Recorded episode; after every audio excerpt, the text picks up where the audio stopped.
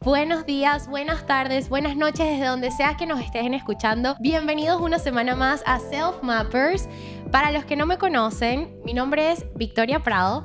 Y yo soy Mariana Taboada y en este siguiente episodio de las sorpresas que les manda la vida, hoy vamos a compartir la más especial que vamos a tener en esta temporada. Es una sorpresa que le llegó a la vida de mi mamá y por ende a la vida de toda mi familia porque lo vivimos todos con ella. Así que bueno, mami, bienvenida a nuestro podcast. Gracias por estar aquí. Ay, gracias a ustedes por traerme. ¡Qué linda! ¡Qué bella! Y bueno, es la mamá de Marianne, pero yo siempre digo que las mamás de mis mejores amigas son mis mamás también. Entonces ella es como mi mamá, me regaña igual que mi mamá, me da consejos igual que mi mamá, me llama igual que mi mamá. Entonces ella es como una madre para mí y yo, aunque tenemos mucha cercanía, o sea, Marianne y yo somos, estamos todo el día hablando, somos como hermanas, literal. Eh, esta historia sé muy poco, sé realmente casi nada, el 0,0001%. Entonces estoy demasiado emocionada de tenerte aquí y de poder escuchar de ti toda esta historia que, que además sé que fue un cambio radical y que fue algo que, o sea, al final, bueno, lo que sé que es muy poco, es un cuento que a mí me dejó, wow, literal, o sea, es muy loco. Y, y bueno, ahorita que estás aquí, ¿nos quieres contar un poquito quién eres tú, qué haces, cómo te viniste aquí a, a España?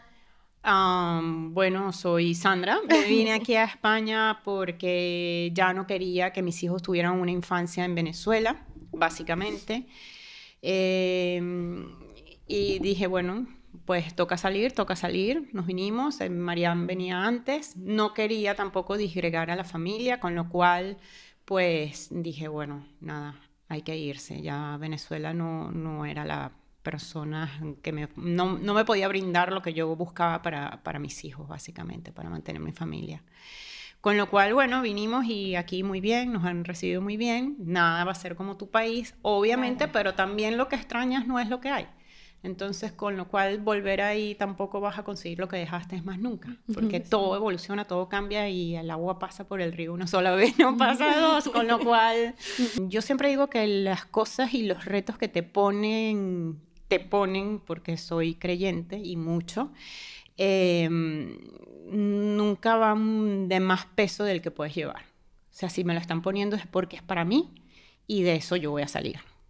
Y de eso yo tengo que aprender. Entonces, es siempre lejos de ir al desespero de por qué esto me está pasando en lo que no entro, es que tengo que aprender yo de esto. O sea, muéstramelo, enséñame de esta situación que yo estoy viviendo, de este momento que estoy transitando, de esto qué debo aprender. Muéstramelo fácil, porque ¿qué pasa? Si yo no me lo aprendo y si no lo veo, la vida se va a encargar, porque eso ya me ha tocado también, de volvértelo a poner. Entonces tú dices, oh my God. Ahí viene otra vez. Ahí viene otra vez. Y dices, yo quiero como avanzar, porque claro, eh, te sientes que otra vez. Entonces siempre pido como la asistencia de, a ver, mm, bien, chévere, que lo vamos a vivir. Eh, necesito que me muestren que tengo que vivir de aquí y que me ayuden a vivirlo. Qué, qué, bonita manera de, de ver las cosas porque porque a veces la vida te pone retos y circunstancias muy difíciles. muy difíciles que dices, yo no puedo con esto. Yo no puedo con esto y con esto y con esto al mismo tiempo porque a mí me ha pasado, pero qué lindo aprender de ti de esa manera y pensar que si la vida te está poniendo ese reto es porque tú puedes con eso. Simplemente quizás dudas de ti mismo y de tu capacidad de poder lidiar con las cosas y por eso te frustras y te llenas como ese miedo de no sé si voy a poder con Más que todo yo creo que te frustras porque el ser humano está acostumbrado mucho a querer tener el control de las situaciones. Y entonces justo cuando estás pasando por un momento puntual de estos que dices no puedo es porque no hay control. Total, total. Y entonces tú dices, oh my God, pero esto mm, se me fue la receta y, y, ahora cómo preparo la pasta. Si es que resulta que no tengo un recetario. Y da justo en plan de, ah, bueno, venga, va, eh, cuéntame qué ingredientes tenemos que poner aquí y dejarte fluir. Y dejarte fluir y sentir tu cuerpo y, mm, y, sentir hacia dónde va a ir. Y, y en la medida que más te vas soltando y que más te vas dejando, esas resonancias van llegando cada vez más y más al corazón y eso te va generando la paz y la serenidad que vas a requerir para poder transitar el momento que estás transitando. O sea, que viene como una pescadilla. Es todo una cosa de otra. Y esa mentalidad es muy de mi mamá, muy de siempre recordar, recordarse a sí misma y, y a mi hermano y a mí que si tienes este reto es porque tú tienes las capacidades para afrontarlo. O sea, nunca te va a llegar un reto que, que te supere. Puede sentirse como que te va a superar. Exacto, te está superando. pero si está ahí es porque tú puedes superarlo y de verdad que no se enfrentan los retos igual desde ese lugar que tú estás describiendo. Desde la serenidad. Que desde el lugar de no puedo con esto, porque me está pasando a mí, esto no puede ser. ¿Qué pasa? Mira, eh, si hay algo que la vida te va enseñando en el camino de la vida, porque esta es la verdadera universidad que ah, todos vamos, ¿ok? Y el que no está es porque, bueno, está entubado en una clínica, pero de, lo contrario todos vamos, todos tenemos emociones, todos tenemos situaciones, todos tenemos altos y bajos y es una...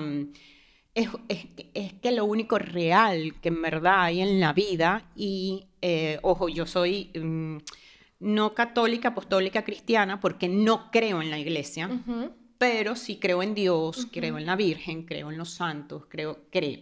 O sea, los puedo, o sea, mm, forman parte de mi día a día, forman parte de mi vida. Qué lindo. Desde muy pequeña, o sea, desde muy pequeña. Y es como el mayor acompañamiento que yo he tenido cuando yo he, he estado en las situaciones que tú dices, ¿y esto? ¿Y ahora aquí por dónde empiezo? ¿Ok? ¿Por dónde podemos empezar aquí? Entonces, la vida mm, te va mostrando que, lo único cierto, y retomándote un poquito hacia atrás, cuando te decía que era católica, pero no apostólica de, de iglesias, es que los budistas es quienes mejor manejan esta parte porque son los que tienen claro que lo único real en la vida es la impermanencia de todo. Mm. Con lo cual, yo lo que tengo es que vivirlo y me lo vivo, porque es este instante. Claro. Y ya está, y se fue y se esfumó. Claro. Fue esa foto, fue ese vino que te tomaste, fue esa risa que te echaste, fue ese acompañar a alguien porque necesitaba de ti y se acabó. Y ya está, y es otra cosa, y es otro capítulo, y es otra, y mañana es otro día, y a lo mejor cuántas veces, seguramente, porque a todos nos pasan, ustedes salen de su, de su casa la mañana al despertar con una agenda de estructura de día y resulta que tu día no termina pareciéndose en nada. Te cambia. En nada. Entonces, yo siempre eh, digo, y, se lo digo a la gente con la que comparto, eh, que yo miro para allá arriba y yo digo, y tú jurabas que yo sabía lo que iba a hacer hoy, porque como que te dicen así, tú planeas y quita y pone, y sí, sí, sí, y luego te dicen, ok, vas a recibir esta llamada porque fulano te necesita y el otro necesita que vayas o necesitas pasar por tal sitio y ahí vas a conocer una persona que luego te va a dar tal contacto, qué tal, y cuando vienes a ver todo es un puzzle que se va... Qué loco. Que no controlas. Justamente el otro día escuché a alguien, no sé si fue aquí en el podcast que alguien dijo esta frase o alguien fuera en la calle me lo dijo, pero para que me acordara. Eh, que sí, que si quieres hacer reír a Dios, cuéntale, cuéntale tus planes. Claro.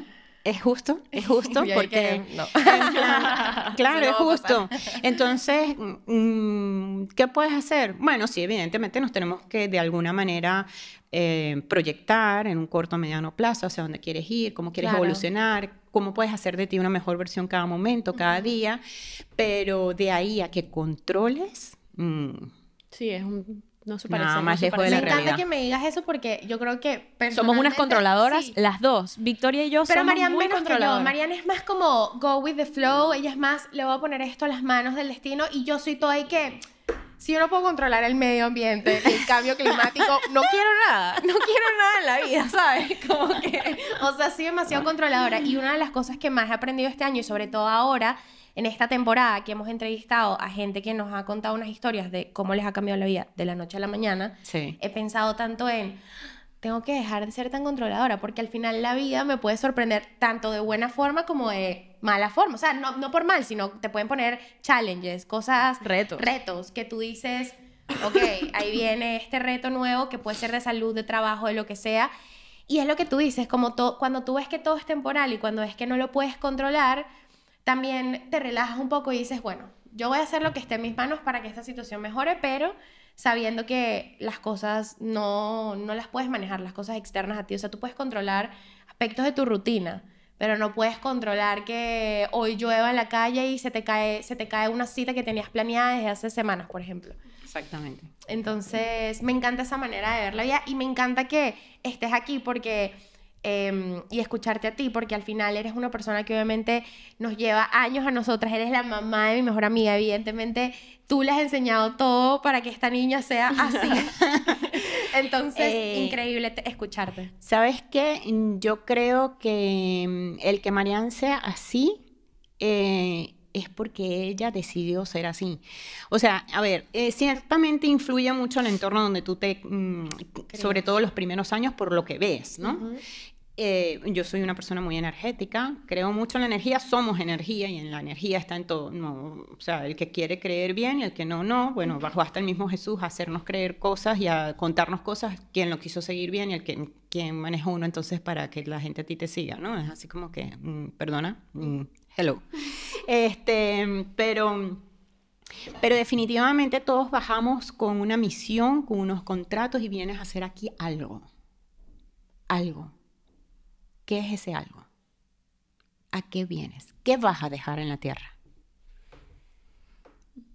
Esa es una idea grande de, de meterse en la cabeza. Y aunque es una idea grande de meterse en la cabeza, yo siento que vivir sin esa idea se queda en una vida muy simple, porque entonces Sí. eres un biología. Sin ¿sabes? Si propósito, no tienes Si un no eres un propósito. organismo que está vivo, porque bueno, se juntaron un óvulo y un espermatozoide y te moriste y ya. Y esa idea es tan deprimente para mí, pensar que solamente somos eso, solamente como que un cuerpo, que esta idea de vinimos a hacer algo es lo que le da un, significado. a la vida, sí, si no, no es nada. Si no, no es nada. Si no, no es nada. una vida simple el que eres una mitocondria.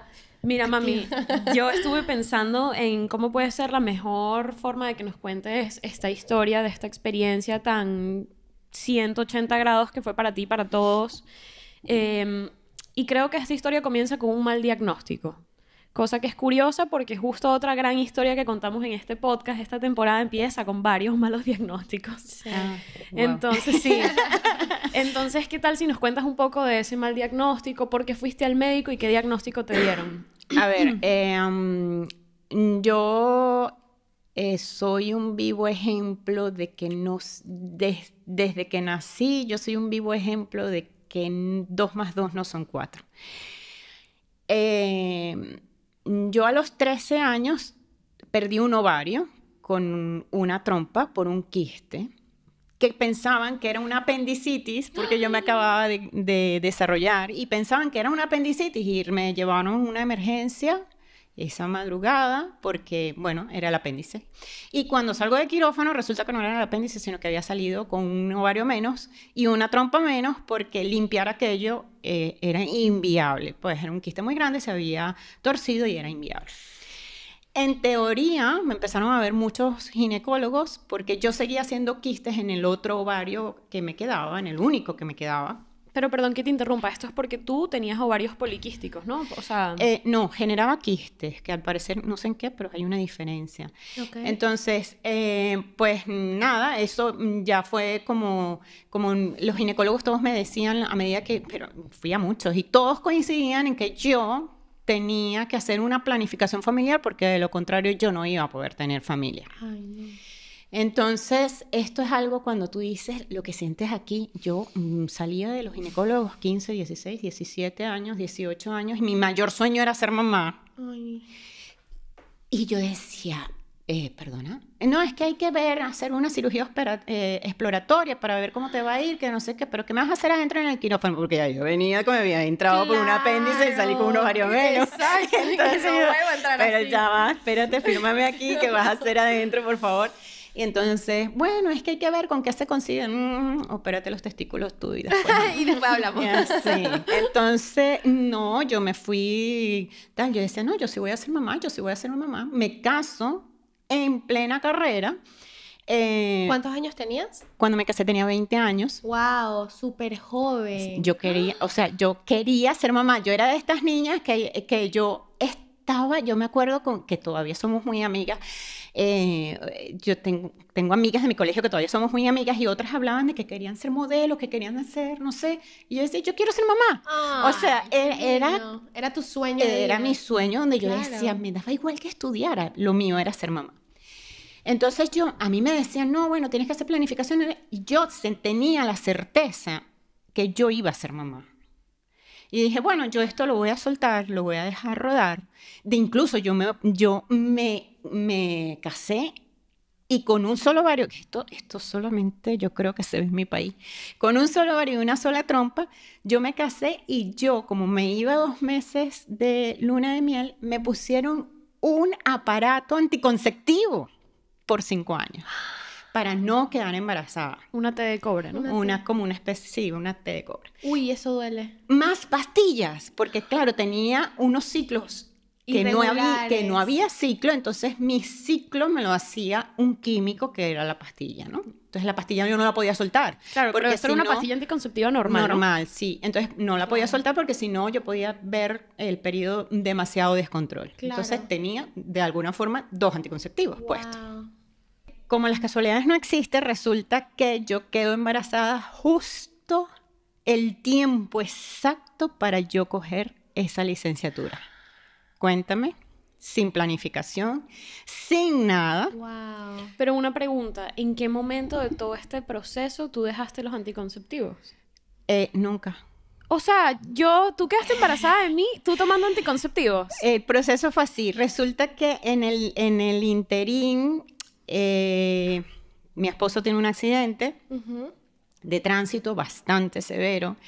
Y eh, en una de las relaciones que tuvimos se me mueve el, El aparato. el aparato y se, y se encaja. El aparato se encaja, o sea, no es que se mueve, sino que se encaja y yo empiezo a tener sangrados y sangrados y Oh. sangrados y sangrados.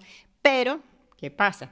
Él estaba eh, en la casa, pues no, o sea, De había reposo, sido un ¿no? accidente, exacto, había sido un accidente bastante tal. Y yo estaba estudiando tal y a mí me veían en Caracas. Yo tenía que Wow. planificar irme un día a Caracas, a justo a ver qué pasaba porque yo tenía tanto sangrado. Entonces me voy cuando ya había pasado bastante tiempo sangrando, eh, tiempo pudiéramos decir un mes. Todo mal con esa historia. Sí, y eh, cuando llego allá me dice, no, es, has sangrado mucho, estás muy inflamada, hay que desencajar el aparato, Ay, no, vamos qué a sacarlo, no sé qué, ta, ta, no podemos poner otro aparato, hay que dejar que esto desinflame mucho y luego hablamos. En ese interín de hay que dejar que todo se desinflame y tal, y luego hablamos, ¿Quedaste embarazada? quedé embarazada. Wow, pero ya va, porque, o sea, desde tu primera idea de, no, yo nunca voy a tener hijos porque solo tengo un ovario, todas Es que esas... eso fue lo que nunca pensé. Tú nunca le diste fuerza a ese pensamiento, ¿no? Tú estabas segura que Yo tú ibas no a ser mamá. sentía que yo no iba a tener hijos. Bien. Bien, qué bueno. Y Yo es como una cosa que te lo decía. Yo tenía la certeza que yo iba a ser mamá. Qué lindo. Yo sentía que yo iba a ser mamá. Ok. Entonces eh, quedo embarazada y De ¿Cómo esta te- señorita. De esta señorita. de ¿no? esta señorita. Bueno, en fin, te hago todo este en preámbulo porque nunca tuve un ciclo. Ok. Y como y aún así tuviste, bueno, la dicha de tener dos hijos dentro de toda esta locura médica que ya nos contaste. Te sorprendió, o sea, te llegaron tus dos hijos y luego hacemos un avance hasta este otro punto de tu Sí, historia, ¿no? Ok. Exacto. Y, y luego, eh, pues, eh, había tenido como malestares y tal. ¿Cómo en qué año está- me estás hablando ya? Eh, 2004, no, más de 2000, 2010, por ahí. Sí, es en Venezuela. Estaban en Venezuela. Todavía estaba yo en Venezuela, sí, mi hijo menor tendría Yo- como 6, 7 años más o menos Sí, ya. porque yo tendría unos 11 Sí. años, efectivamente. Entonces sí, estaríamos hablando del 2010 más o menos. Y entonces yo me estaba sintiendo mal. ¿Qué Entonces, tenías? ¿Qué síntomas? eh, me había venido el periodo, pero con muchísimo dolor. Y entonces, y aparte de esto, como que se me paraba, volvía, o sea, tal. Y yo dije, joder, otra vez tengo otro quiste, otra historia, y voy. Cuando, cuando me voy para que me hagan la revisión, eh, la mujer me dice, aquí hay algo que no me gusta. Eh, había sido la obstetra, en verdad, que me había traído, que me había ayudado a traer a mi segundo hijo aquí. Y ella me esterilizó, me- como no podía yo ligarme, porque no había trompa contra cuál ligar, Claro. entonces ella lo que hizo fue cortar lo más en la cesárea de ese último bebé, cortar la única trompa que me quedaba y ya no había manera de yo quedar embarazada. Claro. Ella me hace el eco y cuando me hace el eco me dice que hay algo que no me gusta, Sandra, vámonos de una vez a hacer las analíticas y me hacen el CA 124, 104, que es un, un- marcador tumoral. Ujú. Y este marcador tumoral sale súper alto. Entonces ella me dice, bueno, en efecto, Sandra, tú tienes algo aquí, vamos a, vamos a operar, vamos a marcar este tal, eh, esto hay que sacarlo y ver qué es lo que está pasando porque esto, esto no está bien. Me pone una fecha de quirófano, me la guarda y me dice, quiero que te hagan un TAC, que te revisen todo el cuerpo y tal. Bueno, empiezo yo a llamar a una amiga mía que de las que unas querían ser modelo y otras que habíamos estudiado juntas Ajá. en bachillerato y primaria y tal. Y le pido ayuda y me, me llevan ese mismo sábado a, a- o sea, eso fue un, un jueves, el sábado estoy yo con una de las personas más nombradas en mi, en mi pueblo, en Valencia, eh, para que me hiciera el TAC. ¿Y tú qué pensabas en ese momento? ¿Tenías miedo? Estaba en shock. Y yo, yo estaba en shock.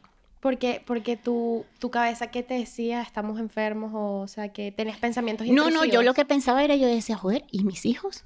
Pero ¿y te llevaron el sábado a dónde? Entonces ese sábado me llevan a hacerme el TAC, ¿no? Entonces me, me tomo unos contrastes, una historia. Voy con mi mamá y con mi esposo a hacerme el TAC.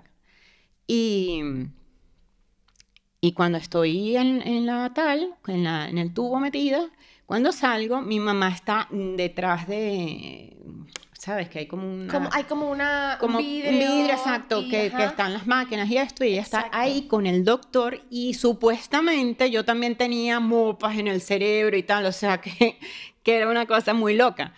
Y entonces eh, voy para, para, mm, para mi casa de vuelta, eh, empieza toda la disyuntiva, mi papá me quería sacar a España eh, para que me trataran aquí. eh, Porque te dijeron que tenías tumores en el cerebro también. Sí, que esas mopas que parecían como algodones, eso también venía del mismo problema, entonces que había que tal, entonces yo decía... Pero todas estas habían usado la palabra ya cáncer. Sí, Cáncer. Sí, Sí. cáncer. Cáncer y, y si, si estoy correcto, incorrecto, eh, en concreto el, el supuesto tumor que ella tenía estaba en las trompas de falopio, justo en ese pedacito que, sabes que en es- toda esta experiencia aprendimos bastante de, de, mm, cosas y para las personas que lo estén pensando, ligarse después de una cesárea, que es una cosa que es bastante común, Sí.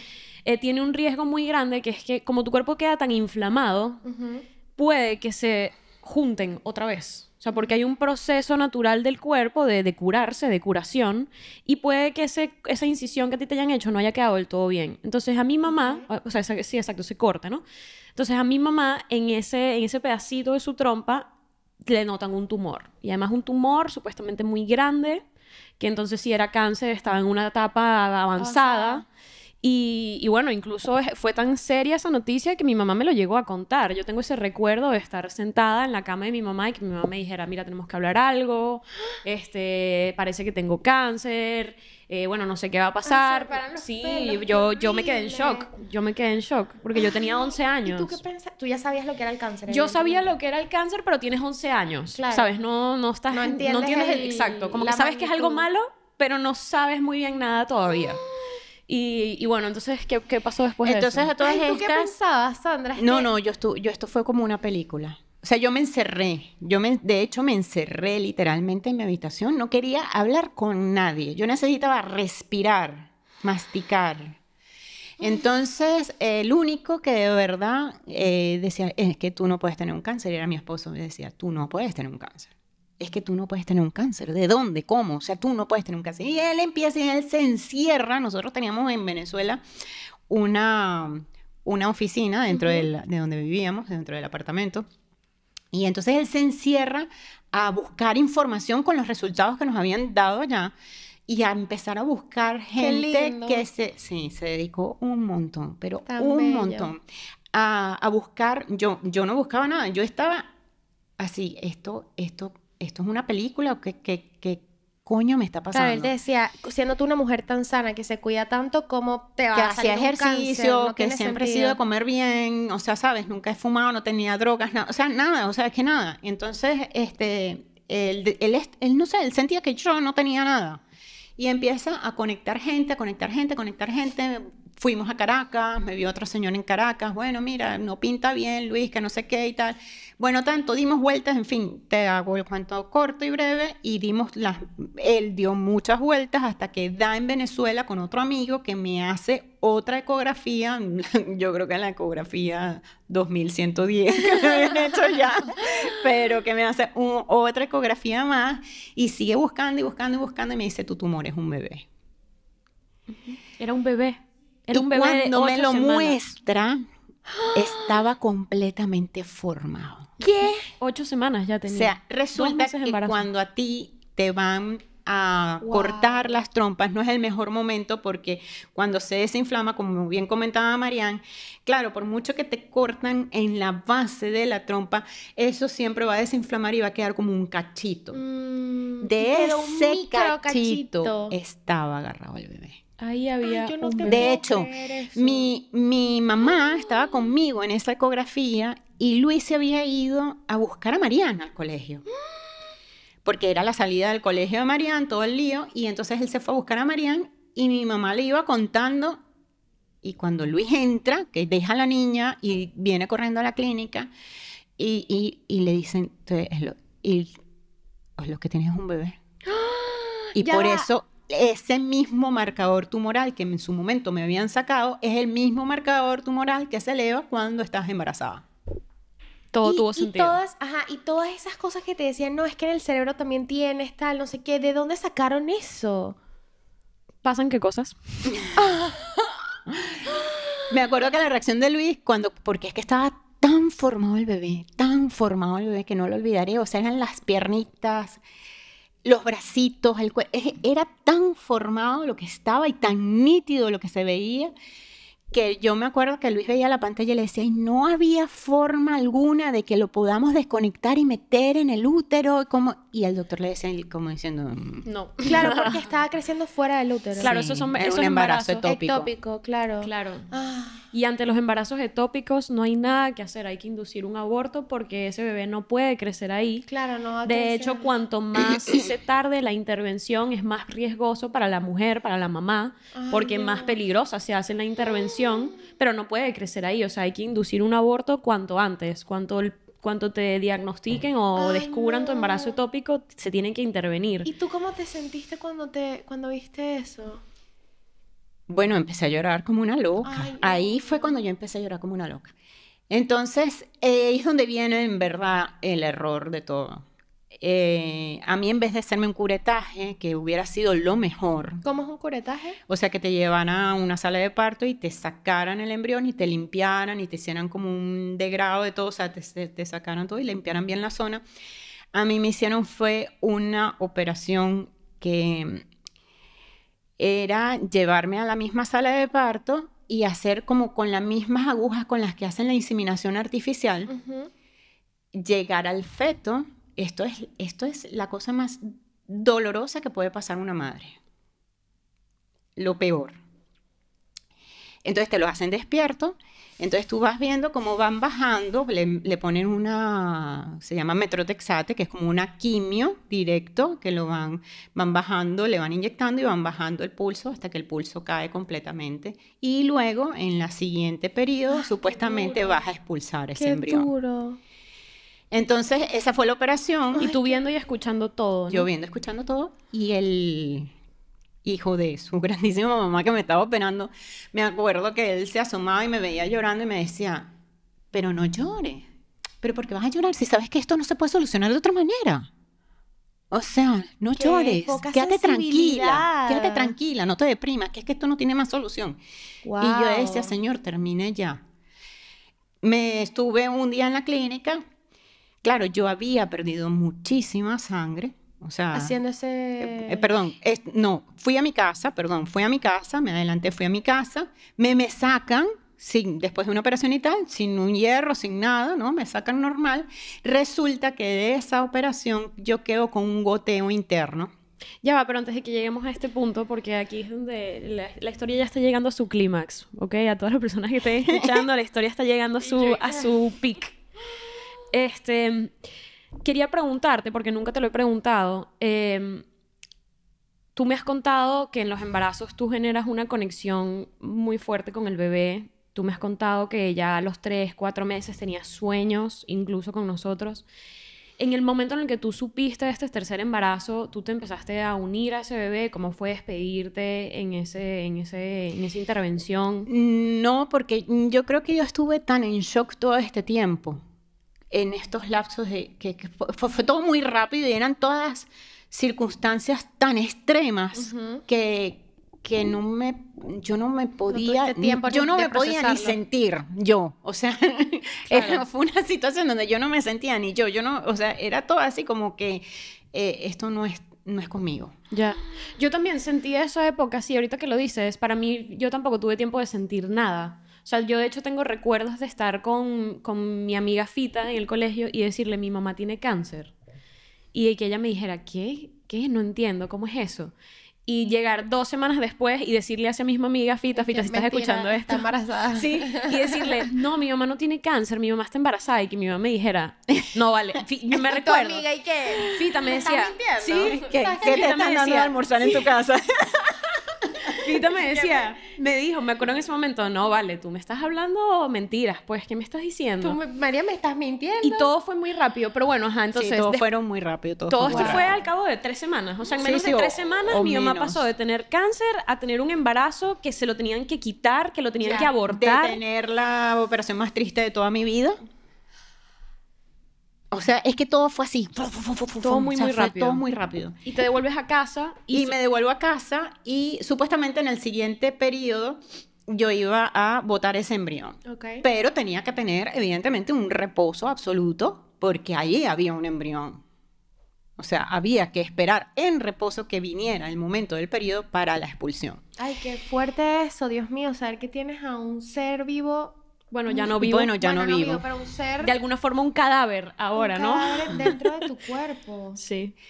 Total que eh, en el interín, eh, pues eh, el periodo nunca llega y el embrión se desprende.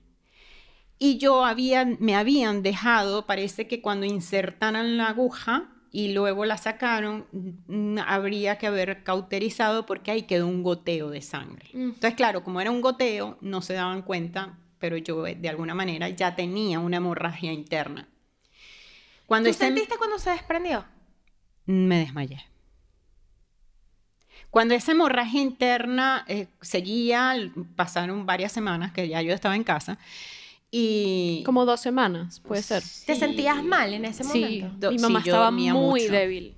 Mi mamá estaba muy yo débil. dormía mucho, mucho. Y tenía dormía, un color... Dormía, dormía. Pálido. Tenía un mal color. Claro, y nadie sabía por qué, pero era claro, es que ya yo tenía una hemorragia. Dios mío santísimo. Entonces yo me cansaba, dormía y dormía y dormía y me cansaba y dormía. Bueno, en fin, en una de esas yo me levanto, voy al baño y cuando voy al baño yo siento que no me podía parar y ahí quedé en el baño y me saca una de las muchachas que, que trabajaba en mi casa. Claro, ya tú te desmayaste en el baño. En el baño. Y eso es peligrosísimo. Y ella estar pegado en la cabeza. Y ya yo recuerdo, yo recuerdo eh, dos, tres días antes de que te desmayaras, ya estaban, ya habían como ciertas situaciones. Yo estaba muy en alarma y sé que mi hermano también. O sea, él era más pequeño todavía, pero tú, un niño, te das cuenta que las cosas no están bien. Entonces ya yo recuerdo a mi abuela decir, a Sandra le pasa algo, Sandra no se está recuperando bien. Han pasado dos semanas, no sé exactamente cuánto tiempo, pero ya ella debería estar mejor. ¿Tu abuela estaba en la casa también? No, ella venía a visitarla a ver cómo estaba y se daba cuenta que no estaba mejorando. Y ella decía, ya han pasado varios días, lejos de estar siquiera igual, cada día que vengo está peor. Aquí hay algo que no está bien, no sé qué, y esta señora que trabajaba en la casa estaba atenta a eso. Entonces ella se da cuenta de que tú te desmayas y reaccionó rapidísimo. Sí. Qué crack esa señora. Sí, Sí. ella te Te salvó, salvó la vida. la vida. Sí, Ella te salvó la vida porque Eso, o me hubieran conseguido ahí cuando llegara Marianne del colegio. qué Muerto. sé yo. Sí, sí, sí, le salvó la vida. Sí, porque encima, encima yo me desmayo, pero yo no boto sangre. Todo era interno, claro. Todo O sea, el todo interno. el lío de sangre queda dentro de mi cuerpo. Yo me desmayo, pero yo no boté nada de sangre. Y entonces, Me sacan y tal, y de ahí no recuerdo más. ¿No recuerdas nada de cómo te sacaron ni nada? No, Ok, bueno, eso... o sea, tú estabas 100% desmayada. claro, eso, eso... yo no recuerdo señora- más. Yo cuando vuelvo a recordar, era que, que yo, cuando vuelvo, o sea, que, que recuerdo cosas que yo recuerdo, eh, yo estaba en una camilla, en una camilla, y mi mamá al lado golpeando un, un aparato que iba en la ambulancia, donde le decía que, que no me registraba. Y entonces yo trataba de, de calmar a mi mamá porque ella lloraba y lloraba. Y entonces, em, cuando la quería agarrar, no la podía agarrar. Y yo decía, pero mamá, pero mamá, pero no te puedo agarrar. Sí, fue épico. ¿Y ahí tú te diste cuenta de que estabas muerta o no lo... No. No. ¿No? Sí. No, no, no, no te das cuenta. Antes, antes de que continúes esa historia, quiero darle un poquito de contexto a las personas de que, estén, de que están escuchando de que hubo en medio de eso.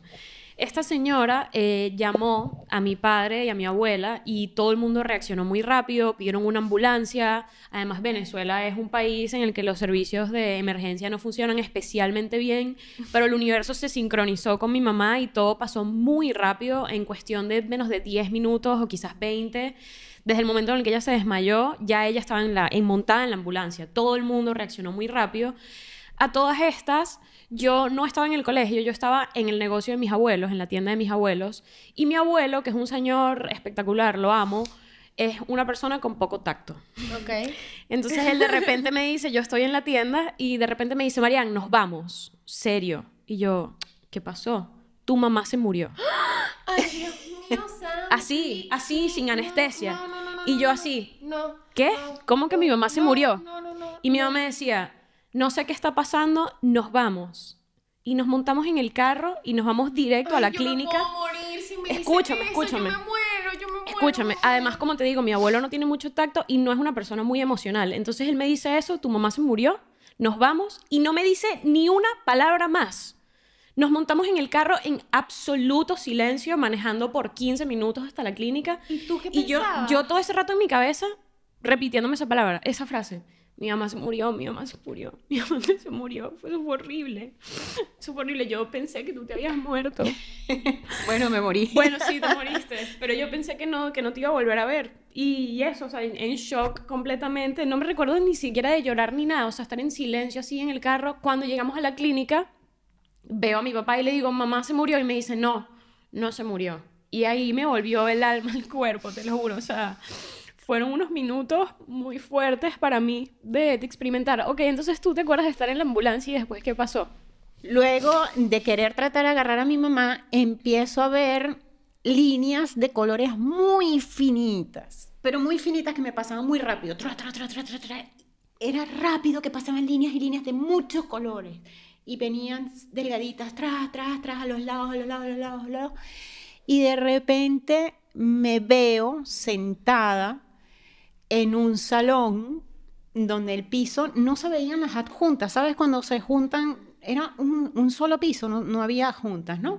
Y entonces era todo color crema, espectacular el lugar, espectacular. Y estoy yo sentada en una silla de peluquería, la que nunca va a la peluquería. Cabe acotar. Imagínate. Es el universo diciéndote que a ver si empecé un poco mal la peluquería. Exactamente. Con una capa de, de estas de la que, con las que te cortan el cabello puesta y, y atrás, o sea, había espejos, espejos, espejos, espejos y atrás yo por los espejos veía eh, gente vestida todo como de monjes, con unas batolas marrones, uno al lado del otro, así alineados en orden perfecto, detrás de mí, a una distancia perfecta, con las manos así puestas hacia adelante, que me veían por el espejo y no gesticulaban nada, nada, solo me veían. Y aquí había un hombre que me cortaba el cabello, y me cortaba el cabello, y me cortaba el cabello, y luego que me cortaba, luego veía que, que, me, que me secaba una pollina de estas así como como la de las muñequitas esas que salían antes que tú le movías la pollina y la pollina quedaba así como que blon, Ajá. otra vez y se volvía a poner. y era amarilla, oro, oro, amarillo, pollito, y mi pelo de mi, de mi color, esto, pues, o sea, este es mi pelo. Y entonces, y me lo secaba y me lo secaba así con un cepillo de estos redondos, me lo secaba y me lo secaba, y yo le decía, yo lo veía, yo le decía, pero tú qué haces? Pero que este, este no es mi pelo. Y él me decía, es un cambio. Tienes que dar un cambio. Y me secaba el cabello y yo le decía, pero es que este no es mi color, es esto. Y él se me ponía serio y me veía y me decía, no te lo estamos preguntando, es un cambio. Wow. Yo decía, un cambio, no te lo estamos preguntando, un señor tan serio. De ahí paso a que empiezo a caminar como por un caminillo así pequeñillo de, de- como de arena, de tierra, y había como un- un- una grama muy, muy plana, muy baja, recién cortada, un césped muy verde. Y yo voy subiendo, y a medida que yo subía, toda esta gente que había estado detrás mío alineados subían conmigo, pero también a cierta distancia. Entonces yo decía, wow, que, o sea, no entendí. Como siguiéndote. Sí, en plan escoltándome. Y yo decía, ¿Y tenías no entendí. miedo ahí o qué sentías? No, mucha paz. Cero miedo. Cero miedo. Mucha tranquilidad. Y subíamos y subíamos y subíamos esas lomas verdes. Y cuando llego a la loma verde, a la, a la- a la parte más alta de la loma verde, veo un banco de estos de cemento y un árbol muy grande, que debajo de ese árbol no había grama. Y yo me paro en ese banco, o sea, entre el árbol y el banco, me, me, me paro ahí y en eso la gente se alinea hacia un lado y empiezo a ver una luz gigante que venía bajando, pero una luz que no te permitía abrir los ojos. Entonces yo veía hacia abajo porque yo no podía ver hacia arriba porque no podía abrir los ojos. Y cuando puedo ir abriendo los ojos veo unos pies muy huesudos descalzos. Y empiezo a subir la cara y cuando empiezo a subir la cara había una manta blanca y venía Jesús con una paloma en la mano. Y él viene con su paloma así y la paloma venía con las alas abiertas, una paloma blanca, venía con las, alas, eh, con las alas abiertas y yo le pongo las manos como él las tenía y él me entrega esa paloma a mí. Y cuando él yo teniéndolo así más cerca de lo que estamos Mariana y yo ahora, eh, me entrega la paloma y, y la paloma cierra los, las alas y lo volteaba a verlo a él, volteaba a verme a mí, volteaba a verlo a él, volteaba a verme a mí. Él no da ni una sola palabra de aquello. O sea, él no me dice nada de aquello. Solamente me ve, se sonríe y me entrega la paloma.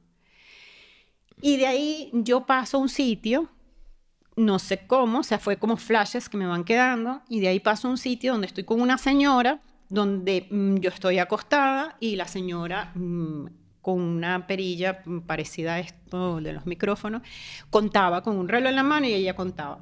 Y contaba hasta 10, pero contaba muy rápido. Entonces yo veía así, había un reloj de, de estos pared. viejos, muy viejos, y un, un escritorio. Y entonces ella contaba, entonces decía 1, 2, 3, 4, 5, 6, 7, 8, 9, 10.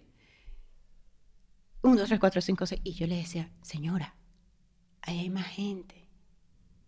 Párese, que la están necesitando ya. 1, 2, 3, 4, 5, 6, 7, 8, 9, 10. Y seguía. Y yo le decía, señora, que yo me siento bien, que ahí hay gente que está enferma. Vaya tienda. Y entonces, y de ahí pasé a los cuidados aquí, a, lo- a los O cuidados sea, ahí te intermedios en tu cuerpo. en mi cuerpo. O sea, que esa fue como que la presala antes de llegar entrar otra al vez a la cuerpo. vida. De entrar a mi cuerpo. te- Claro, todos estos fueron, o sea, no, no, no hubo Justo tiempo. te iba a preguntar eso. Justo te iba a preguntar eso. ¿Tú recuerdas en tiempo terrenal cuánto tiempo estuviste sin signos No, vitales? no. Yo lo recordaba. Yo sé que fueron menos de cuatro minutos. Pero, pero eso es demasiado tiempo A muerta. ella la intentaron reanimar tres veces. Con... Sí, a ella la intentaron ¿A ti te reanimar. hicieron...? Sí, sí. A ella la tuvieron que reanimar. No claro, ella se murió. Ella se murió y pasó varios minutos sin signos vitales. De hecho, eh, bueno, mi mamá tuvo que hacer mucha rehabilitación cognitiva porque son tantos minutos que tu cerebro no recibe oxígeno que tu cerebro se le olvida. A mí me costaba mucho todo. Escribir, leer. Mi mamá tuvo que aprender todo todo. eso otra vez. Porque o ella sea, no- yo, yo estaba de repente La memoria, la memoria de mi mamá estuvo muy afectada. Sí, sí, ellos, ellos se reían de mí porque, claro, allá donde en Venezuela el apartamento nuestro es de, es de tres plantas. Y, y yo de repente estaba arriba haciendo cosas y bajaba y yo le decía, voy a hacer la comida, ¿hicieron las tareas? Entonces ellos me decían, sí, y yo subía porque iba al baño y, y volvía otra vez y yo decía, voy a hacer la comida, ¿hicieron las tareas? Y nosotros y que- Yo no Sí, grababa mamá. nada. Era muy dije. cómico. Y encima era en plan, eh, o sea, yo de repente iba, había días que me lo tomaba un cachondeo que yo misma me reía y me secaba las lágrimas riéndome. Había otros días que yo me secaba las lágrimas porque yo decía, ¿cómo salgo de aquí? Porque de repente yo estaba escribiendo y yo iba a poner mi nombre, por decirte algo tan simple como mi nombre. Iba, y yo decía, joder, es que la mano no me da.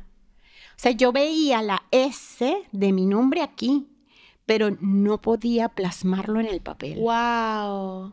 Entonces yo decía, ¿cómo, cómo carajos hago la S? Y entonces esto empecé yo a ir a una neuróloga. Los dolores de cabeza que a mí me quedaron eran unas migrañas horrorosas, horrorosas, que a mí me tenían que inyectar. Mi mamá me inyectaba para bajarme. La única manera de quitarme el dolor. Ay, qué fuerte. Y entonces fuimos a una... Espera, te voy a interrumpir porque antes de que lleguemos a tu, a tu recuperación, que me parece importante que lo hablemos así sea por encima, cómo fue la recuperación. No, sí, claro. Claro. Eh, me gustaría un poco volver a la experiencia para no irnos de este momento de la historia. ¿Cómo fue para ti volver? Porque yo recuerdo esas, esos primeros meses y tú estabas muy distinta. De hecho, te quiero preguntar a ti, Vicky, ¿cómo se sintió escuchar la historia de la experiencia que ella vivió? Porque mi mamá me la contó. O sea, mi mamá me contó todo lo que acabamos de escuchar de la paloma. Mi mamá me lo contó, no sé exactamente cuánto tiempo después, pero meses, o sea, cercana a la experiencia. Mi mamá me contó todo eso. Yo no lo podía creer. No, yo no puedo creer esto. Y es que literal eres la primera persona que conozco que me dice, porque tú siempre escuchas estos cuentos que sí en televisión, ¿sabes? Y es verdad, que mil maneras de morir y de repente te cuentan la historia de alguien que murió, revivió, o sea, y, y está aquí. Pero, y siempre escuchas estos cuentos, bueno, no estos cuentos, pero sí he escuchado historias similares de, por ejemplo, que ves una luz o mm, de hecho hay, hay gente como que científicos que dicen que esa luz viene porque hay unas sustancias que se liberan de tu cabeza. Yo no sé cómo es que funciona muy bien la, la, la la cuestión, pero sí como que escuchar esto de una persona Primero me hizo pensar demasiado en la muerte mientras estabas contando todo esto y pensé en, porque tú dices, me sentí con paz y me sentí tranquila, pero yo le tengo demasiado miedo a la muerte. Creo que es uno de mis miedos más grandes y es lo único que tenemos seguro que nos vamos a morir, lo único. Entonces, evidentemente tú contabas esto y yo decía, wow, qué impresión que ella afrontó esto y, y lo ve como una, o sea, lo ves como paz, tranquilidad y no como qué miedo ese sitio en el que nos vamos a ir. Al contrario, es un sitio mágico. Mágico, mágico, mágico. Es, es magia pura. Ahí no te da frío, no te da calor, no tienes angustia, no te... Nada. Es magia. Es un sitio mágico. De hecho, yo me acuerdo que, que yo pensaba, yo decía, yo no quería volver. Es que por eso te pregunté que cómo fue para ti volver, porque yo creo que tú, y esto lo hemos hablado muy por encima, tú y yo, fuera de esta conversación que estamos teniendo hoy, pero yo creo que tú te deprimiste al volver. Claro, bueno, Yo- pero es que nada más em, bioquímicamente mi cuerpo, de haber tenido muchas hormonas porque estaba en un, en un embarazo, porque igual, aunque fuera tópico, Era un yo- embarazo, claro. Era un embarazo. Mi cuerpo reaccionó haciendo hormonas para sostener ese embrión aún cuando estuviera de manera tópica. Eh, si normalmente en nueve meses que tu cuerpo se va preparando paulatinamente y vienen las depresiones postparto, imagínate esto, ¿no? donde primero te dicen que es un cáncer, que tienes mopas en el cerebro, que después no, que es un embarazo. Después te y no, mueres, que después te lo quitan, mueres, después te lo quitan y después te mueres. Exactamente, pasas por la operación más triste de toda tu vida. Y, y luego te mueres. Entonces, obviamente, yo nada más en mi bioquímica había un lío hormonal que, que había pasado en, en, en un mes, en menos de un mes, por todo eso, o sea, eh, de producir muchas hormonas a que ahora no tengo hormonas, eh, que me lo quitan, que los niveles de estrés en lo que yo pasé, porque, ok, sí, yo estaría en shock, pero los niveles de estrés fueron tremendos. Claro. Entonces, claro, evidentemente yo... Sí, eh, o sea, no recuerdo haber buscado asistencia, pero sí, evidentemente fue todo muy complicado. Luego yo tenía muchos dolores de cabeza, quería escribir, quería, me acuerdo que mucho, un ejercicio, por ejemplo, de los que a mí me ponían a hacerme, era yo cantar, caminar y no eh, perder el, ritmo, de, la ritmo de la canción o no, no, o sea, poder cantar caminando al mismo ritmo y yo no lo podía hacer. Que eso es algo que normalmente todo el mundo hace, vas cantando, caminando sin pensarlo. sin pensarlo. Yo me iba al parque a tratar de hacerlo porque eran mis ejercicios diarios y yo o caminaba y me concentraba en que estaba caminando o cantaba. Entonces, y la, y la doctora que a mí me, me, vio, que fui con mi madre nuevamente, la doctora, como te podrás imaginar, jugó un papel importante en mi vida. Claro, no, evidentemente. Y, y la doctora que me dio, la neuróloga, me, me, decía, porque yo le decía, mira, es que yo de repente quiero escribir y tal, y, y yo en esa consulta me puse a llorar. Y, y esta mujer se me quedó viendo y me dice, no, no llores. Porque si la que hubiera estado eh, ese día de guardia hubiera sido yo, yo no te rehabilito. Porque tenías un 90% más de que quedaras vegetal. Yo no te hago rehabilitación. Yo no te, yo no te hago reanimación. reanimación. Y mi mamá, me acuerdo que se enfadó en esa consulta, que fue la primera consulta, y mi mamá le decía, pues menos mal que no fue usted la que estaba en esa clínica. O sea, la, la, consulta, la, primera, que era muy básica, eh, la primera, recuerdo muy bien que ella me decía, haz un círculo y divídelos a partes iguales. No podías. ¿Perdona? ¿Cómo empiezo? O sea, el círculo quedó eh, algo así como que es un círculo. con un cartel, esto es un círculo. Y dividirlo a partes iguales. ¡Wow! Nunca fue, o sea, nunca pasó. Entonces ahí es cuando ella me empieza a decir, bueno, tómatelo un día a la vez, tienes que empezar a hacer ejercicios. Yo tenía que ir agarrando fotos. Yo de muchas cosas de atrás no me acuerdo. No me acuerdo, todavía a día de hoy. No me acuerdo.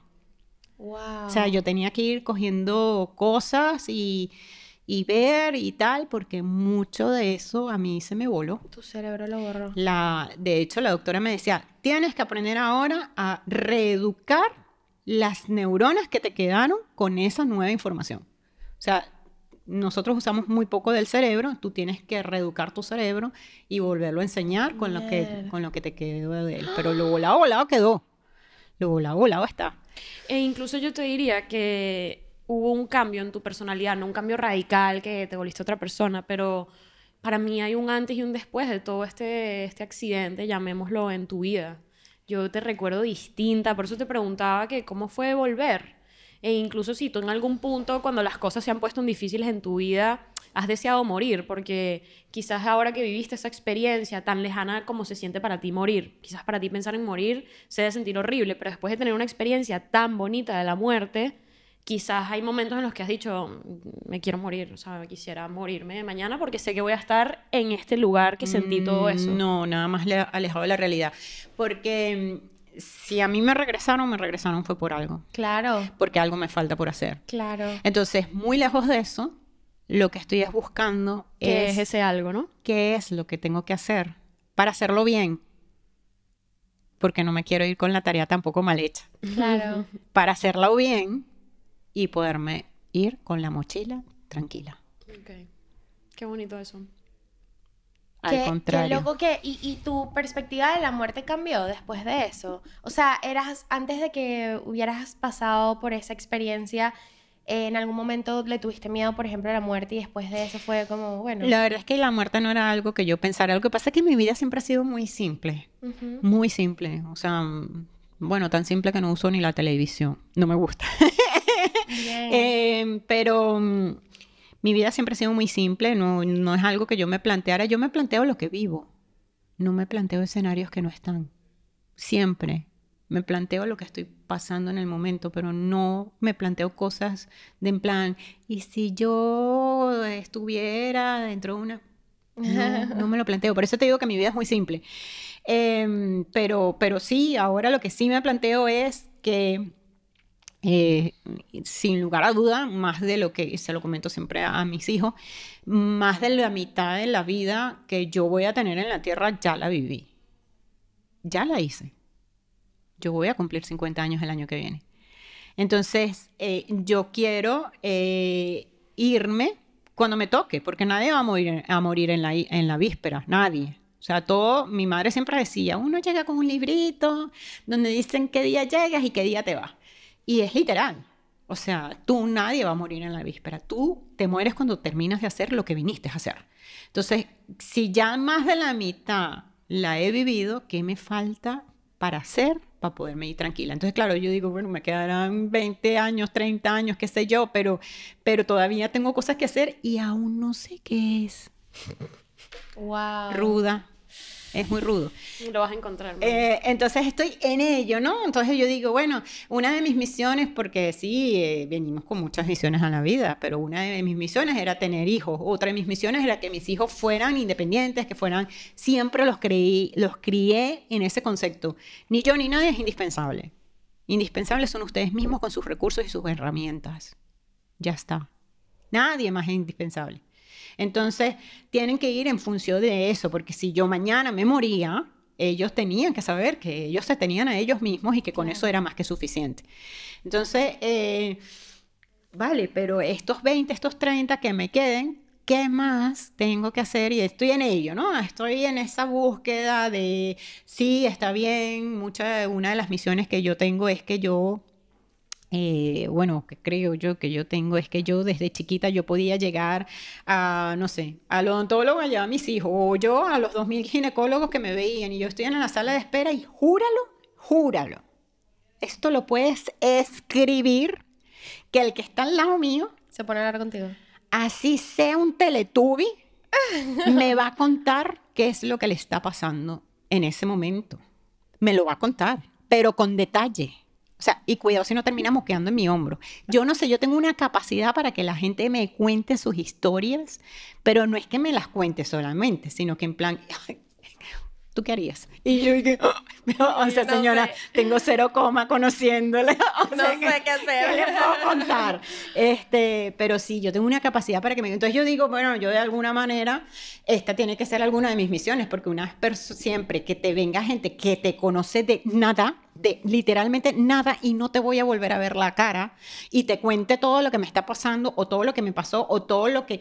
Y tú dices, ¿en serio? Esto, definitivamente yo tengo que ser eh, una persona... parte de mi misión. Claro, que por, no sé, mm, o sea, a lo mejor es que me ven cara de papelera y sueltan toda la mierda ahí o a lo mejor se, me ven cara de enchufe y se recargan, qué sé yo por qué, no, pero esto siempre me ha ocurrido. Y, y, pero desde hace muchos años. Entonces yo digo, bueno, esta tiene que haber sido una de mis misiones. Y en fin, eso de lo que te comentaba en el inicio de la conversación, uno empieza aquí, de repente estás ayudando a alguien que no conoces de nada y que lo más seguro más nunca lo vas a volver a ver, pero esa persona se fue feliz y ligero y tal, porque entonces eso definitivamente es, es una capacidad o algo que tengo o yo. un don, una especie de don, porque la verdad es que, como tú bien dices no se siente cómodo hablar con todo el mundo tampoco. O sea, y por algo la gente se siente tan cómoda viniendo a hablar contigo. ¿Será alguna especie de don o algo, algo? Pero es que sin ir más lejos, mira, yo hace tres semanas fui y llamé a una amiga mía y le dije, tú no me vas a creer lo que a mí me acaba de pasar. Fue un sábado, yo todos los sábados me paro súper temprano a hacer la compra porque me estresa tener que hacer una hora de compra de, los domingos. para pagar ah, los sábados. A mí ah. me estresa estar en una cola y yo soy de las que sale a la tienda para lo que voy y voy, cojo, pum, pagué y me fui. No puedo estar dando vueltas porque no me gusta. En plan, llego, me paro siempre los sábados súper temprano para ir a mi compra, no sé qué, pero en plan, así que estoy así como las viejas chuchumecas que no pueden dormir, cosa que es mentira porque pongo el despertador. Este, con el carrito así como que en sus marcas listo fuera porque ya abrieron. Entonces estoy ahí y tal, y me voy a montar al carro y se para una señora, o sea, yo estoy guardando mi compra y al lado hay una señora que, que no conozco de nada, de nada. Y entonces ella va a dejar su carrito y yo le voy a agarrar el carrito para ayudarle, una señora mm, mayor, tendría 60 y muchos. Entonces voy a agarrar su carrito y le digo, hola, ¿cómo estás? Ay, la de tiempo sin verte, pero mira tú. Bueno, pues aquí tú no sabes, no, los dolores de espalda se han agudizado con, Lu- con Juan, que no ¿Pero tú veas. conoces a esta señora? De nada. de tiempo sin De nada. Y ella, o sea, yo pienso que ella por quedar bien me decía, pero mira tú donde te vengo a ver. No, los dolores de espalda de Juan no veas. Mira, hemos pasado por dos terapeutas ya y yo no sé, espérate, y yo eh, termino con la mujer y yo le digo, pero en serio, pero ¿y por qué? Mira, aquí hay un terapeuta en Pozuelo, tal, que tal, eh, y dándole los consejos. Y yo cuando me monto en el carro, yo sola me reía. Claro. Porque yo decía, ¿cómo vamos por la vida? Que a lo mejor esta pobre señora, de hecho no se dio cuenta que no me conoce de nada, pero sabrá Dios desde hacía cuánto a esta mujer no le preguntaban cómo, tú estás. Y ella me soltó todo su rollo de Juan, de la espalda, de los terapeutas, del oficio, de la tal, de la Le diste historia. una solución incluso, vaya a este lugar. Pobrecita. Y entonces yo digo, definitivamente, y la otra se moría de la risa la que llamé porque me decía, es que lo que no te pasa a ti no le pasa a nadie. Y nos reíamos, que nos sacábamos las lágrimas porque yo le decía, bueno, se fue ligera porque... Porque después de todo ese... Y yo te iba a decir, yo te iba a decir que, que escuchándote, incluso creo que eso es algo que puede venir muy de nuestro linaje femenino familiar, porque la abuela era igual. Sí. Mi abuela era una persona, chama, que ella llegaba a una panadería, Sí. que ibas a la misma siempre, ¿no? Las rutinas. No había nadie en la panadería que no conociera a mi abuela. Nadie. O sea, yo te Sí. estoy diciendo que desde la cajera hasta el panadero, hasta el que limpiaba la panadería, todo el mundo, mi abuela llegaba como si ella fuera la dueña de esa vaina. Pues, o sea, ella llegaba, buenos días por la mañana, ¿qué pasó, Julián? ¿Todo bien? ¿Cómo está tu esposa Marta? Mira, y allá, Elena, ¿me puedes poner 400 gramos de pavo, por favor? O sea, la conocía todo el mundo. Sí. Y, y tú eres igual y yo soy igual. O sea, a mí eso me pasa demasiado. A mí todo el mundo, bueno, yo la- me encontré con mi camino rápido y estoy haciendo mi carrera de eso, Claro. de, de escuchar a las personas, pero... Pero bueno, no sé, quería hacerte esa reflexión que creo que es muy de nuestro linaje femenino en concreto, porque además los hombres no son así en la familia, más bien como que son muy cerrados. Sí, son más callados. Son Pero, más callados. sí, Pero sí. bueno, mi abuela también De tiene un poco hecho- esa energía. Ahorita que lo estás hablando, yo que sí. Tú haciendo la matemática. Te mamá habla con cualquier Mira. persona en cualquier sitio. Mi abuela también. Te voy a decir una cosa, yo cuando, cuando me tocó planear, organizar el, el funeral de mi madre, que lo organicé antes de que ocurriera el evento, porque ya sabíamos que mi madre iba a morir. Y yo lo que quería era ahorrarme esos pasos justo cuando menos los quería dar yo. obvio. Porque menos ganas de hacerlo iba a Claro. tener. Y yo me acuerdo que me fui con una persona que quiero mucho, que está hoy día aquí viviendo en España, hace poco se mudó, y ella me llevaba, me traía, ese ha sido, bueno, mi ángel atrás siempre.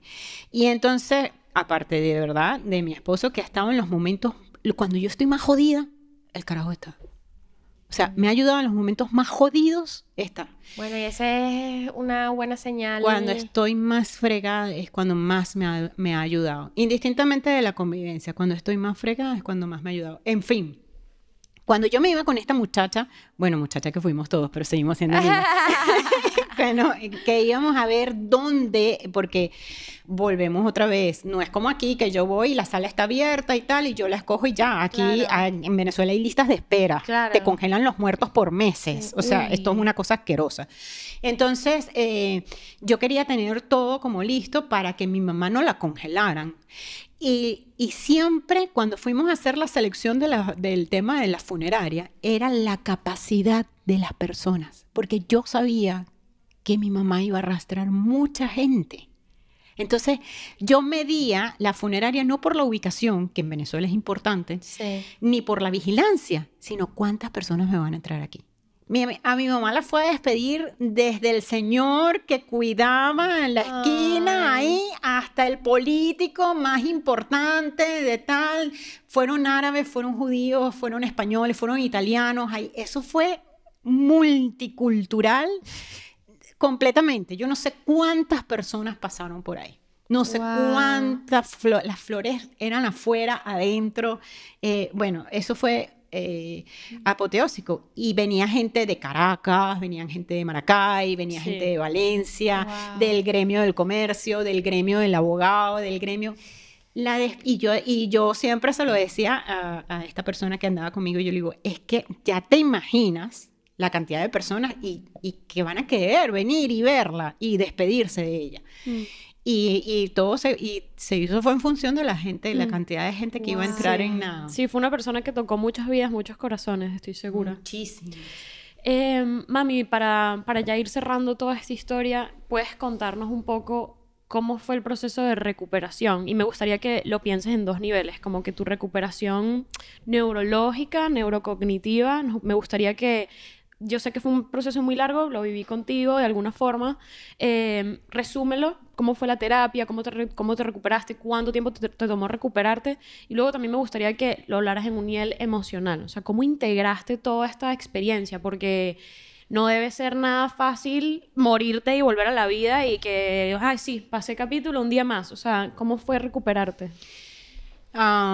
Recuperarme en la parte cognitiva hasta que no me fueron cediendo los dolores de cabeza eh, fue bastante complicado porque había días que, simplemente estaba nula, muerta, no podía abrir los ojos, no podía tener luz, no podía abrir los ojos porque vomitaba de- del dolor.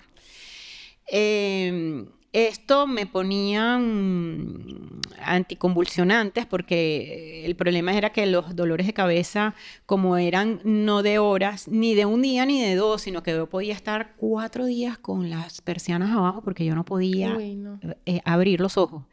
Entonces, claro, me tenían que dormir porque precisamente se hacía tanta inflamación, inflamación, inflamación en el cerebro que teníamos que bajar esa inflamación porque si no me podía dar un aneurisma. Alguna de esas venitas podía explotar. Y me trataban con anticonvulsionante. Hasta que un buen día, yo creo que ahí fue donde hice el cambio energético completamente. eh, yo dije, claro, estos anticonvulsionantes mm, viene todo lo que con ello un químico trae, que era eh, pues las comidas, mm, la parte digestiva está muy tocada, se cae el cabello, o sea, todo viene, ¿no? De la mano. Efectos secundarios, claro. Muchísimos.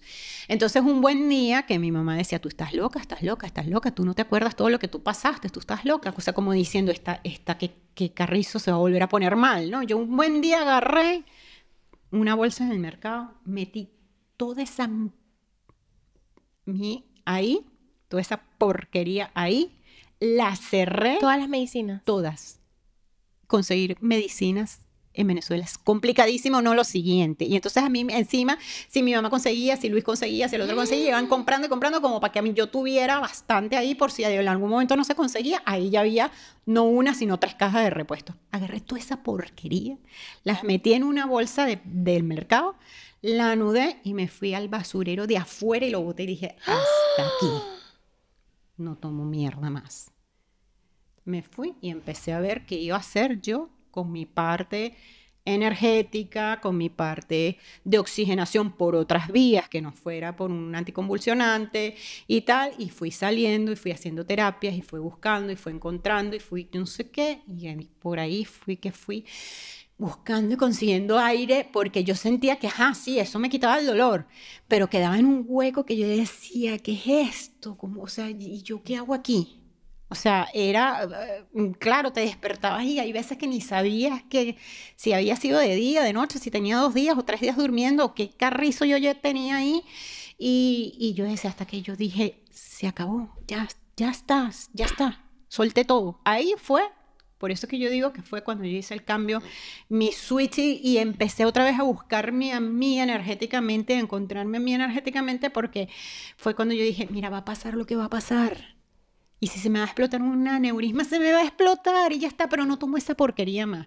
Y empiezo a hacer terapias y empiezo a hacer eh, respiraciones y empiezo a ir a cosas naturales y a tomar cosas naturales y a tal y a buscar uno mismo por lectura y tal. Y ahí fue que fui buscando y consiguiendo y consiguiendo y consiguiendo y fui saliendo y saliendo y saliendo y saliendo y saliendo.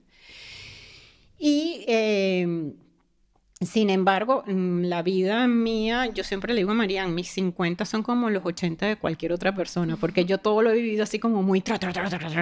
Así como esto me pasó, todo en la vida ha sido así. Fui mamá a temprana edad, tuve mi segundo hijo a temprana edad, entonces ya yo me gradué de la universidad, ya yo tenía un puesto en la empresa, no sé qué, porque la tesis mía era sonada, eran las primeras técnicas de reingeniería, no sé qué, entonces ya tenía, ya entré en la, salí con mi título caliente así, ya yo tenía un puesto donde ya me promocionaban para una gerencia de un control de calidad y yo no tenía ni un año de graduado, o sea, y tú decías, eh, perdón, o sea, todo aquí va muy rápido.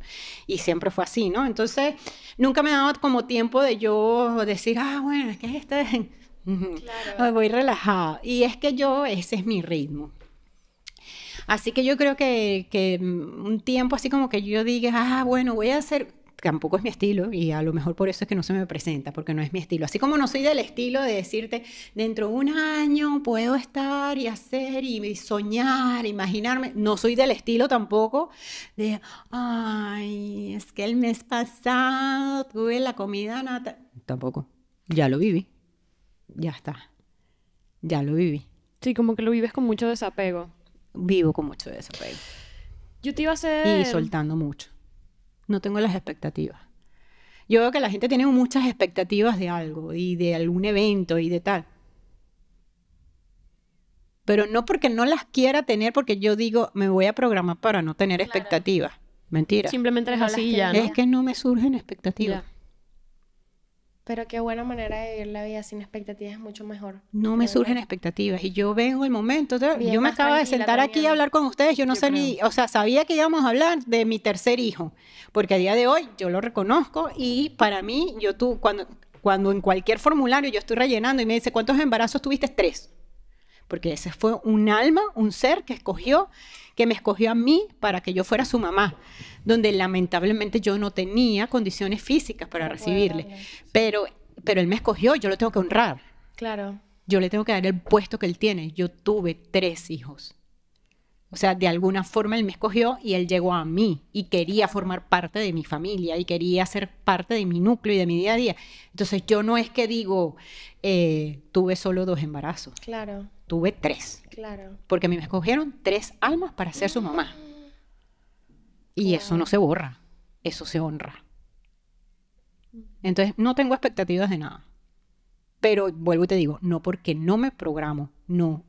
Es en automático, yo, mm, lo que te digo ahorita íbamos a hablar de esto, yo no sabía cómo iba a ser la conversación, no. Pero la conversación va a ser, Como tenga Lo- que ser, ¿no? y aquí va a quedar grabado y va a llegar el mensaje como tiene que llegar. Sin más. Me encanta eso y, y me encanta, me encantaría que también le dijeras a la gente que nos está viendo al- si pudieras comunicar toda esta experiencia o resumirla con unas palabras o una frase que quizás a las personas que estén viéndonos de diferentes sitios que quizás hayan pasado por situaciones similares o, mm, o tengan ese miedo, como yo, por ejemplo, a la muerte, ¿sabes? O, e- o ese, ese outcome que va a venir, o incluso lo que estabas hablando al principio de ese propósito que tenemos en la vida. ¿Hay algo extra que quisieras decirle a las personas que, que nos están viendo? Todo está en tu corazón. Y tu corazón, mira, tu cuerpo es tan sabio. ¿Qué pasa cuando tú comes algo que tu cuerpo no está acostumbrado a digerir y que encima comes en exceso? ¿Cómo tú te sientes? Malísimo. Ok.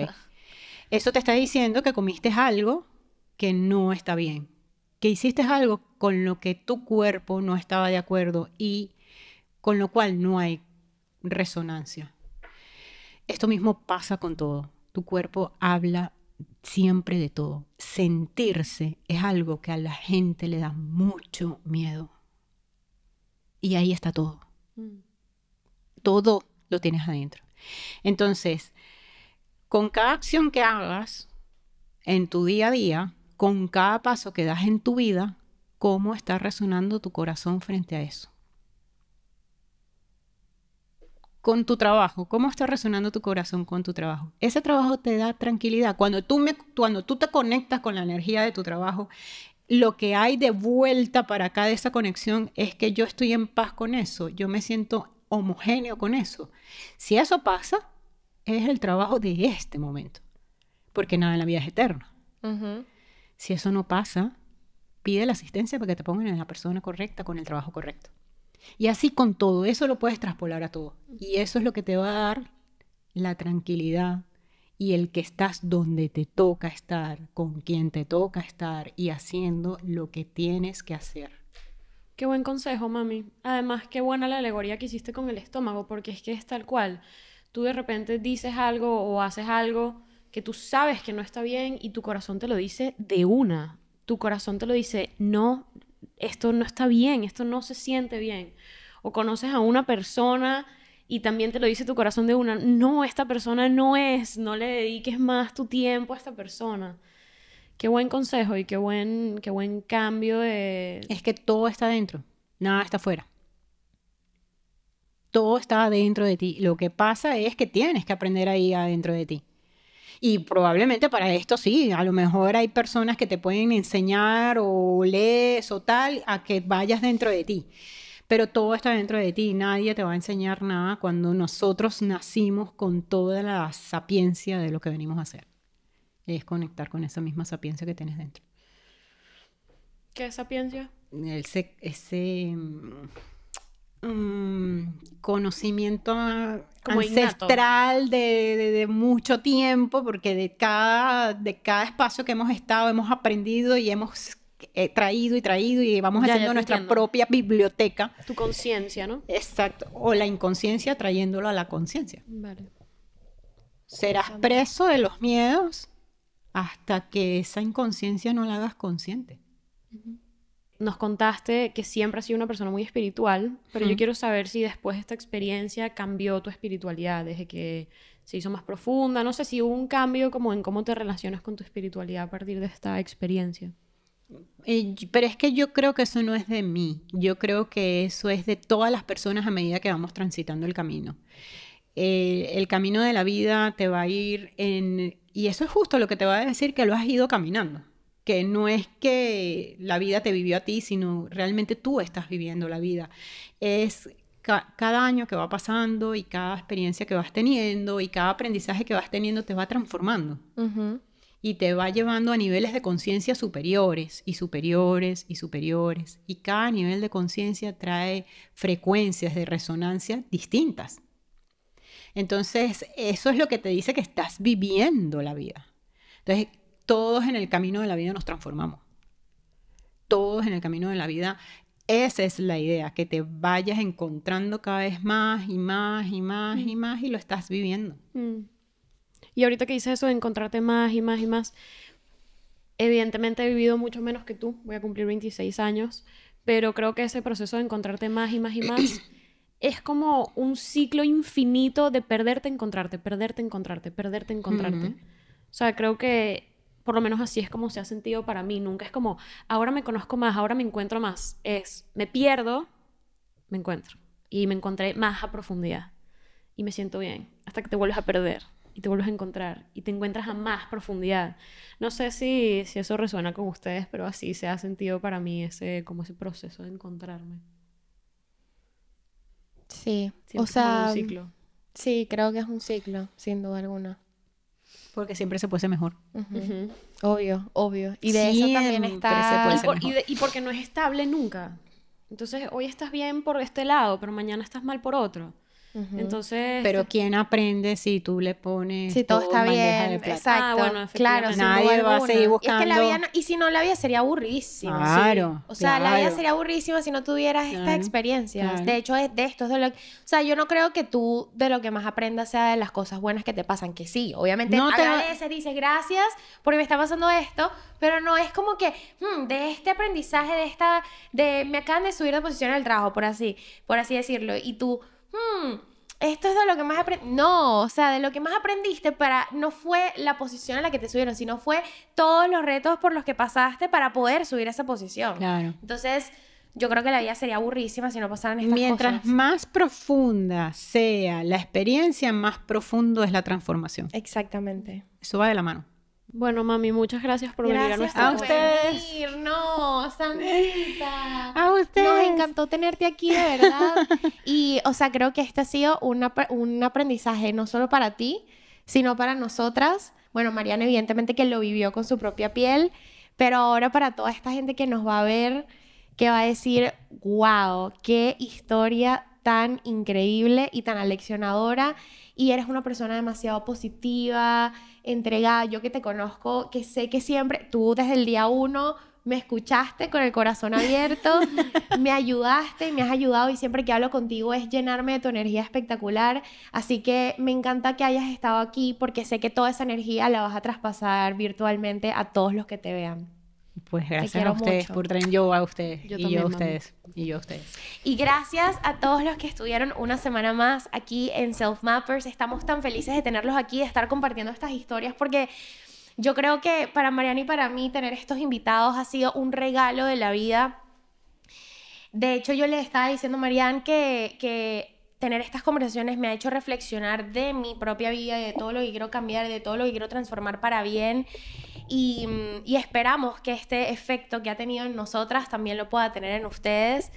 em, y que puedan sacar ciertos aprendizajes y decir, ok, mira esta perspectiva, mira esta situación que fue difícil y siempre se saca un aprendizaje de estas cosas que son, bueno, trascendentales y que te voltean la vida de la noche a la mañana. Nos vemos la próxima semana para para seguir hablando de estas historias que te cambian la vida. Si no se han suscrito, denle al botón de suscribirse, denos likes, follow. En Y sobre redes todo, sociales. sobre todo, comparte esta historia con alguien que sientas que la tiene que escuchar. Cuando escuches esta historia, si hay alguien en tu vida que sientes que necesita escuchar la historia de mi mamá y toda esta conversación, envíaselo a esa persona. Sí, y si has vivido una experiencia similar, déjanoslo en los comentarios. Queremos leerte y escucharte y eh, interactuar con ustedes, que es una de las cosas que más disfrutamos de tener esta comunidad. Y una vez más, muchísimas gracias por estar una semana más aquí en Self Mappers. Chaito. Chaito, les mandamos un besote.